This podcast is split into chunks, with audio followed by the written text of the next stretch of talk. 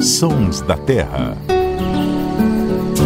Olá, seja muito bem-vindo ao podcast do Terra da Gente em parceria com a Rádio CBN. Eu sou Marcelo Ferri, repórter do Terra da Gente, e comigo aqui estão o Paulo Augusto. Como vai, Paulo?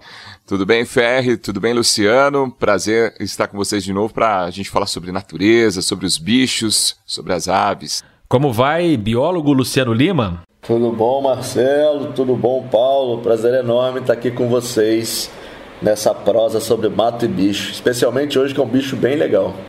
Ah, isso é mesmo. Esse é demais. E hoje a gente vai falar de uma ave que faz um barulhão na beira do rio, especialmente para quem já foi lá para a Amazônia. Faz esse som aí, ó. A cigana. É, pois é, tem cigana no mundo das aves também. Também é conhecida por jacu cigano e por catingueira. Aí eu fui pesquisar e descobri que esse nome de catingueira é porque ela tem um cheiro muito ruim no papo.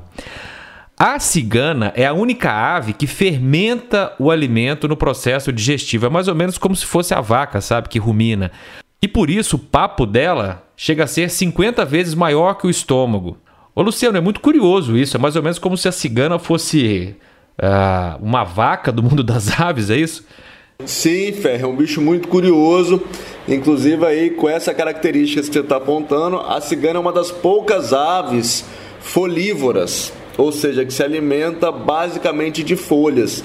E para ser capaz de digerir as folhas, as ciganas aí elas têm um, um sistema digestivo super diferente das outras aves que lembra até um pouco essa questão aí do sistema digestivo das vacas, dos ruminantes, inclusive com a ajuda aí de bactérias que ajudam a digerir é, esse material de folhas para que a cigana consiga absorver os nutrientes. E é um processo, inclusive, bem demorado, assim. Então ela mantém ali essas folhas no papo por um, um, longo tempo, e é também por isso que esses animais são paradões, costumam ficar parados na beira dos rios na Amazônia muito tempo. É uma ave muito, muito característica, um bicho interessantíssimo. E é um animal de um visual muito diferente. Tem um penteado bem radical, uma máscara assim azul no rosto. É até é difícil explicar. Vai lá no nosso Instagram, arroba Terra da Gente, que já colocamos fotos legais da cigana por lá. É um bicho que está sempre nas matinhas, nas beiras dos rios. Tenho certeza que nas suas pescarias na Amazônia já encontrou muita cigana, Paulo Augusto. Pois é, Fer, vi sim, cara. Na última pescaria que eu fiz lá para Amazônia, vi uma mãe, né, cuidando dos filhotes, incrível, né, a cena, né? Nunca tinha visto. E tem até uma curiosidade sobre os filhotes, que eles têm uma estratégia muito bacana para se defender dos predadores. Os filhotes, eles têm garras no polegar e conseguem se jogar na água para se esconder dos predadores. Parece até uma cena de filme de ação aí, ô Luciano.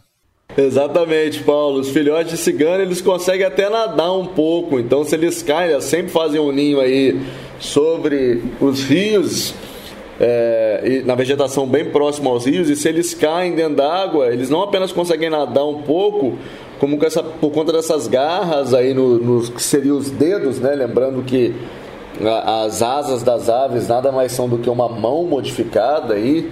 Os ossos foram fusionados, se juntaram vários ossos e, e diminuíram de tamanho, alguns aumentaram mas o fato é que nas asas das aves, no esqueleto, também tem dedos ainda. E os filhotes da cigana têm é, essas garras aí que auxiliam quando eles caem na água, eles subirem de volta para o ninho. Então é um bicho até bem particular nesse, nesse contexto também. E o curioso é que o filhote só tem essas garras nos primeiros dias de vida. Depois eles perdem essas garras. Os adultos não têm garras. E isso pode estar ligado a um processo evolutivo das aves. Só para lembrar, a Archaeopteryx, que é considerada a primeira ave do planeta, viveu há quase 160 milhões de anos, tinha também essas garras para escalar as árvores e a partir disso ela aprendeu também a voar. Inicialmente, fazia só um voo planado. Ela subia na árvore e planava para uma outra, escalava a árvore e planava para uma outra. E assim foi que surgiu o voo das aves, com espécies que tinham também garras nas pontas das asas. Então, aproveitando essa informação do Ferri, deixa eu te perguntar, Luciano, tem uma pequena polêmica aí no mundo das aves que a cigana era classificada de uma forma, né? Um galiforme, resumindo, um frango grande, né? Mas um pesquisador dos Estados Unidos descobriu que, na verdade, a cigana é parente mais próximo de uma outra ave, dos cucos.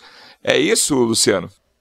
Então, Paulo, já foram propostos vários grupos para serem os parentes mais próximos das ciganas, incluindo aí os cucos que você falou, também os turacos, que é um grupo de ave da África. Inclusive as siriemas também já foram propostas como parentes mais próximos, mas ainda assim muito distantes das ciganas.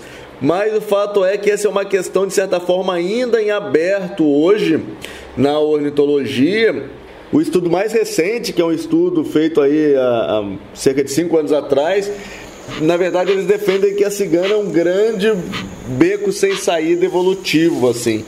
O é, que, que isso significa? Que significa que hoje as ciganas elas são as únicas aves que fazem parte não apenas da família das ciganas, mas também da ordem. É uma única espécie que faz parte da ordem, isso é, isso é bem raro nas aves é, porque não, realmente não tem parentes próximos vivos. A gente já teve sim outras ciganas, inclusive tem fósseis de ciganas é, que se extinguiram muito tempo atrás, inclusive da região de Taubaté, aí em São Paulo. Mas tem um outro grande mistério associado a isso, que é o fato de existir um fóssil de uma ave nitidamente aparentada às ciganas da África é o único fóssil de cigana conhecido de fora da América do Sul.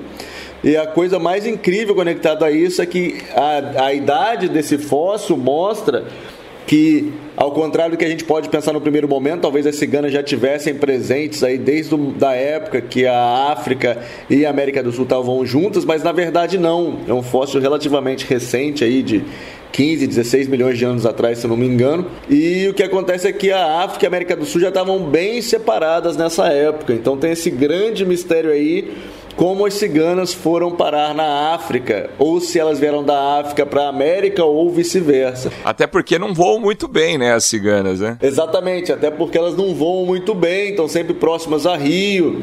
É, e aí a hipótese mais aceita é que elas vieram aí é, literalmente boiando em alguma ilha de vegetação que se descolou da África da América do Sul em algum momento. Então é um bicho aí fazendo jus ao nome popular em português. As ciganas são uma ave cheia de mistérios aí. É mesmo, muito interessante. Luciano Lima, Paulo Augusto, muito obrigado mais uma vez por hoje e voltamos na próxima quinta-feira. Valeu, Ferro, obrigado, obrigado, Luciano. Até mais. Valeu, Ferre, valeu, Paulo, até a próxima. A edição e sonorização foram do Samuel Dias.